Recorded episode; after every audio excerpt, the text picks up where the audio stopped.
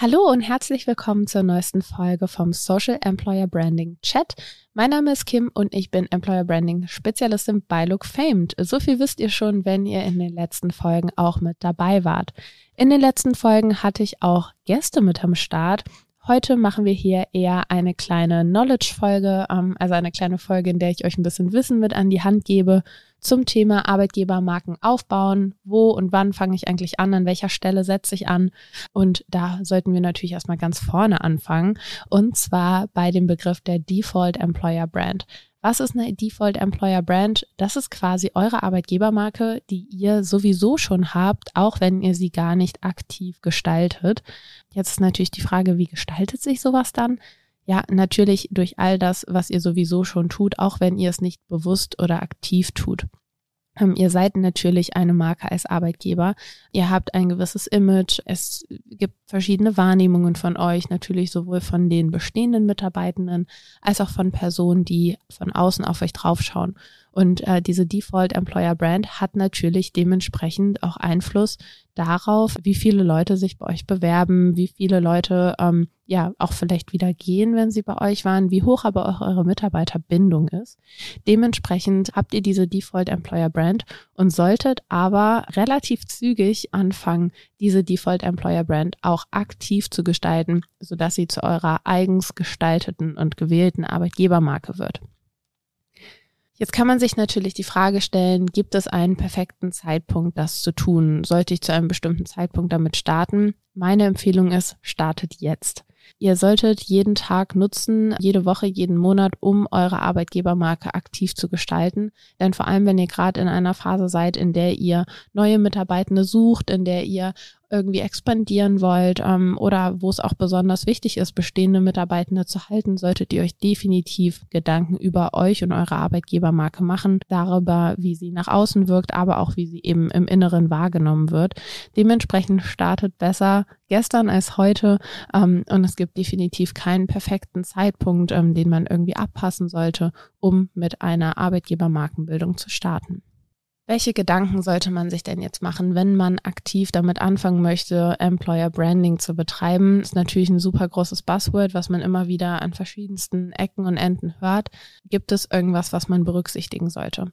Auf jeden Fall solltet ihr berücksichtigen, dass Employer Branding nicht einfach nur die bunten Bilder sind, die ihr auf Social Media teilt, die auf eurer Karriere-Website teilt, die ihr aber vielleicht auch irgendwie im Out-of-Home-Marketing teilt. Employer Branding ist so viel mehr als das. Das heißt, ihr solltet auf jeden Fall im Inneren anfangen, eure Arbeitgebermarke zu gestalten. Was heißt das? Ihr solltet bei euren bestehenden Mitarbeitenden ansetzen, sie fragen, was ihre Wünsche und Bedürfnisse sind. Auch einfach ein bisschen schauen, sind wir gerade der Arbeitgeber, den unsere bestehenden Mitarbeitenden brauchen, den sie verdienen, den sie aber auch langfristig haben möchten, um dort eben einfach dafür zu suchen, dass die Mitarbeiterbindung auch über lange Sicht bestehen bleibt. Das sind so die ersten Gedanken, die man sich dazu machen sollte. Ansonsten ist natürlich super wichtig, erstmal eine Strategie zu entwickeln, sowohl eben auf der Zielgruppenseite als auch auf auf der Seite der bestehenden Arbeitnehmer, äh, um das Ganze dann eben in ein Kommunikationskonzept zu übersetzen.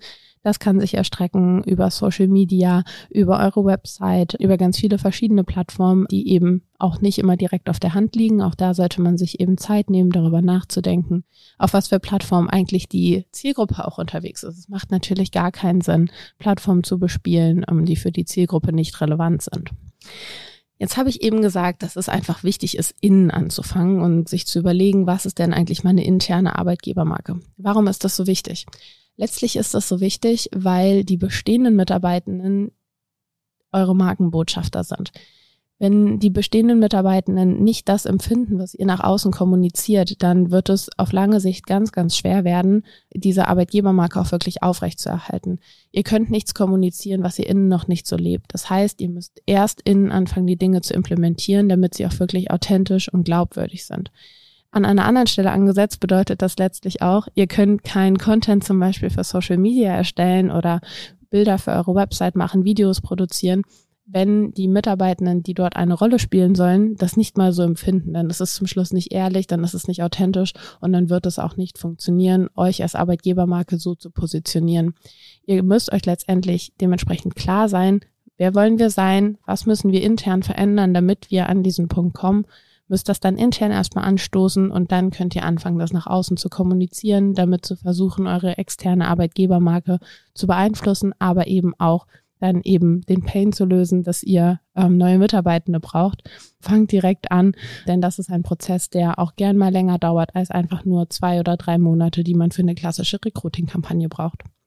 Und zum Abschluss dieser kurzen Knowledge-Folge habe ich noch drei sehr konkrete Tipps, wie ihr denn jetzt mit aktivem Employer Branding anfangen könnt. Als allererstes Employer Branding ist Chefsache. Schließt eure Geschäftsführung auf jeden Fall nicht aus diesen Themen aus, ähm, auch wenn das immer so ein Hin und Her zwischen Marketing und HR ist.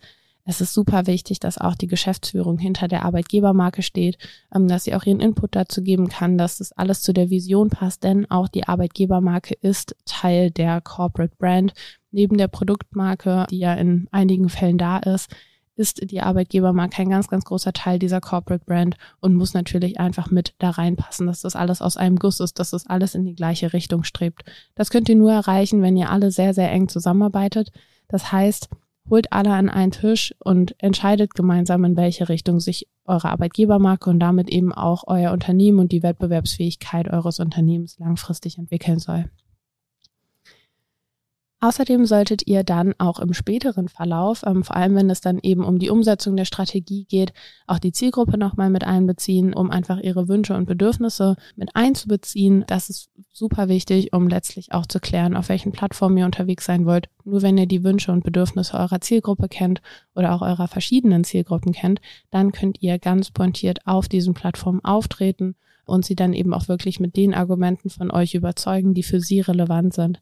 Es bringt zum Beispiel überhaupt nichts, eine sehr kreative Person mit äh, großen Zahlen oder irgendwelchen KPIs anzusprechen. Das ist vielleicht viel, viel interessanter für jemanden, der sowieso mit Zahlen zu tun hat, für einen Controller, für einen analytischen Menschen, ähm, den man viel, viel mehr mit solchen Informationen auch begeistern kann. Und da muss man auch einfach sowohl bei der Plattform als auch bei den Inhalten der Kommunikation schauen, wen will ich ansprechen und mit welchen Inhalten spreche ich diese Person dann an.